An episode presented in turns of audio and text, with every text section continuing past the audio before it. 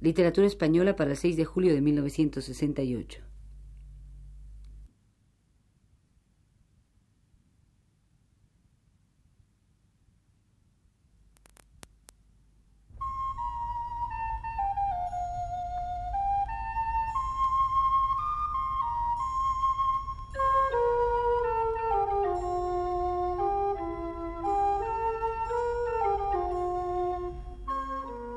Este es el programa Literatura Española, a cargo del profesor Luis Ríos.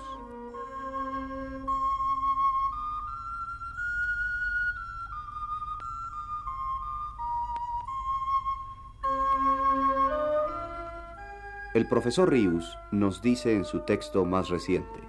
El mismo éxito que entre los músicos y poetas cortesanos desde la segunda mitad del siglo XV tuvieron los romances anónimos, lo alcanzaron también las canciones populares. Al alborear el Renacimiento, al mismo tiempo que se ensalzaban los refranes, comenta José Manuel Blecua, se glosaban los romances viejos e interesaban hasta los juegos de niños, la lírica popular y tradicional salta de los campos y de las calles y se enseñorea de la corte. Fueron los músicos de la corte de los reyes católicos los que volvieron de nuevo los ojos hacia estas breves fórmulas poéticas. Todo parece nacionalizarse de nuevo. Anglés, el mejor conocedor de la música española, a quien debemos tanto y tan excelente estudio, ha podido escribir al frente del cancionero musical de Palacio estas palabras. De la música conservada se deduce asimismo que a pesar de que nuestros compositores conocían el estilo de la escuela franco-neerlandesa, prefirieron seguir con su tipismo nacional, el cual tendía siempre al expresivismo dramático valiéndose de formas musicales simplicísimas. Quizá en el género de la música profana, la simplicidad de medios técnicos es aún más sorprendente. El repertorio que hoy ofrecemos señala que así como el poeta pretendió expresar su pensamiento, profundamente amoroso y finamente delicado, con verso sencillo, avaro de palabras y generoso de sentimiento, así el compositor sabe encontrar efectos de emotividad sorprendente con acordes naturales, aparentemente arcaicos, que acompañan una melodía tradicional típicamente hispánica. El sustrato popular que resuman tantos villancicos y romances castellanos de la presente colección, unido a la simplicidad de formas contrapuntísticas, es lo que forma contraste con el repertorio profano de la canción amorosa de las cortes de Borgoña y de Francia. Esta unión tan perfecta de simplicidad musical y poética, comenta Blecua, es asombrosamente perseguida por los vihuelistas españoles del siglo XVI, cuyas canciones son tan bellas que aun prescindiendo de la parte musical, lo que es dejar la letra en sus puros huesos, la poesía es sorprendente. Por eso, afirmó en 1554 el ciego Fuenllana. Fue mi intención poner la letra, porque me parece que la letra es el ánima de cualquiera compostura, pues aunque cualquier obra compuesta de música sea muy buena, faltándole la letra parece que carece de verdadero espíritu.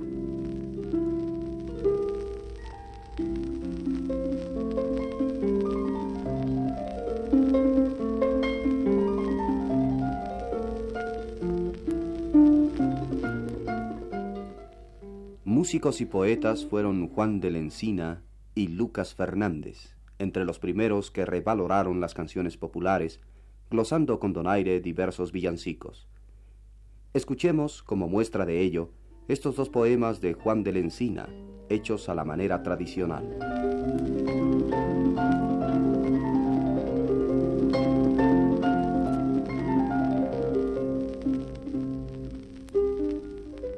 Ojos garzos a la niña, ¿quién se los enamoraría?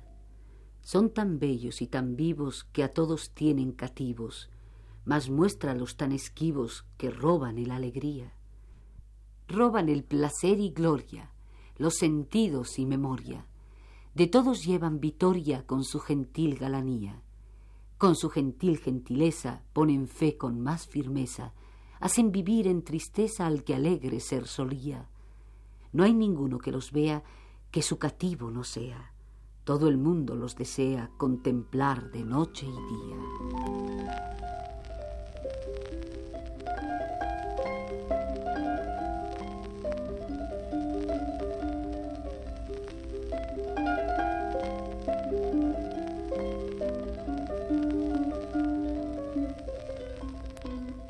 No te tardes que me muero, carcelero, no te tardes que me muero. Apresura tu venida, porque no pierda la vida, que la fe no está perdida, carcelero, no te tardes que me muero. Bien sabes que la tardanza trae gran desconfianza, ven y cumple mi esperanza, carcelero, no te tardes que me muero. Sácame de esta cadena que recibo muy gran pena, pues tu tardar me condena. Carcelero, no te tardes que me muero. La primer vez que me viste, sin te vencer, me venciste. Suéltame, pues me prendiste. Carcelero, no te tardes que me muero. La llave para soltarme ha de ser galardonarme, proponiendo no olvidarme carcelero, no te tardes que me muero.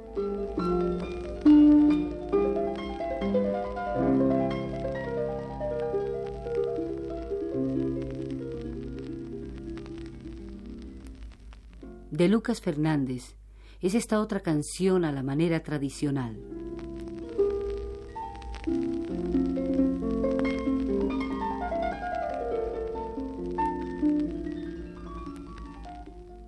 En esta montaña de gran hermosura tomemos holgura.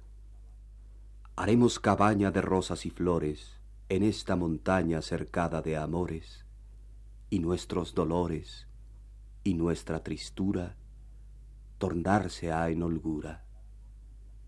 Gran gozo y placer aquí tomaremos, y amor y querer aquí nos tendremos, y aquí viviremos en grande frescura en esta verdura.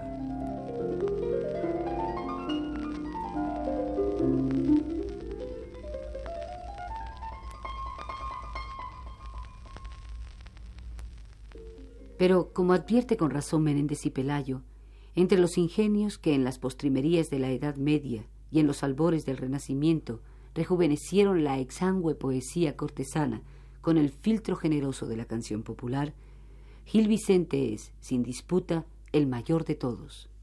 Al igual que Gil Vicente, otros poetas portugueses, que indistintamente escribieron en una y otra lengua, mostraron extraordinaria afición a los villancicos castellanos en sucesivas generaciones.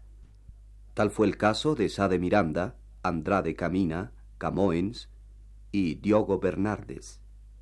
Demos fin a nuestro programa de hoy escuchando dos poemas de tipo tradicional de Francisco Sade Miranda.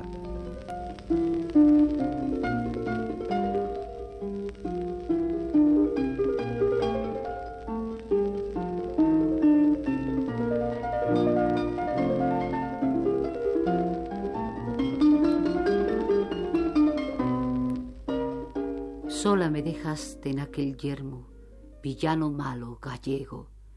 Voyme a do te fuiste, voyme no sé a dónde. El valle responde, tú no respondiste. Moza sola y triste, yo llorando ciego, tú pásaslo en juego. Por yermos ajenos lloro y grito en vano, gallego y villano. ¿Qué esperaba yo menos?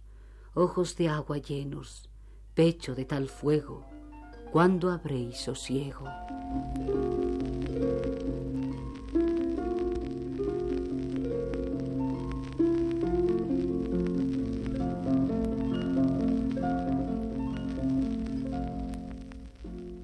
Quien viese aquel día, cuando, cuando, cuando saliese mi vida ya de tanto bando. Ay, mis tristes ojos, tan tristes, tan tristes, vistes mil enojos, un placer no vistes, vistes añadida a mi pena pena, y en tan luenga vida nunca una hora buena.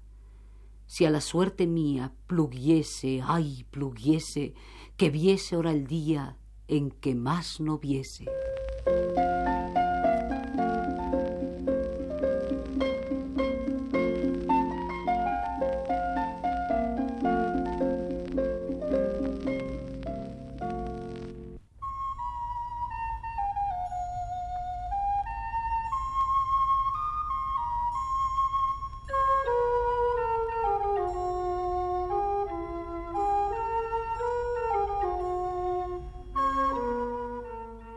Este fue el programa Literatura Española que prepara para Radio Universidad el profesor Luis Ríos.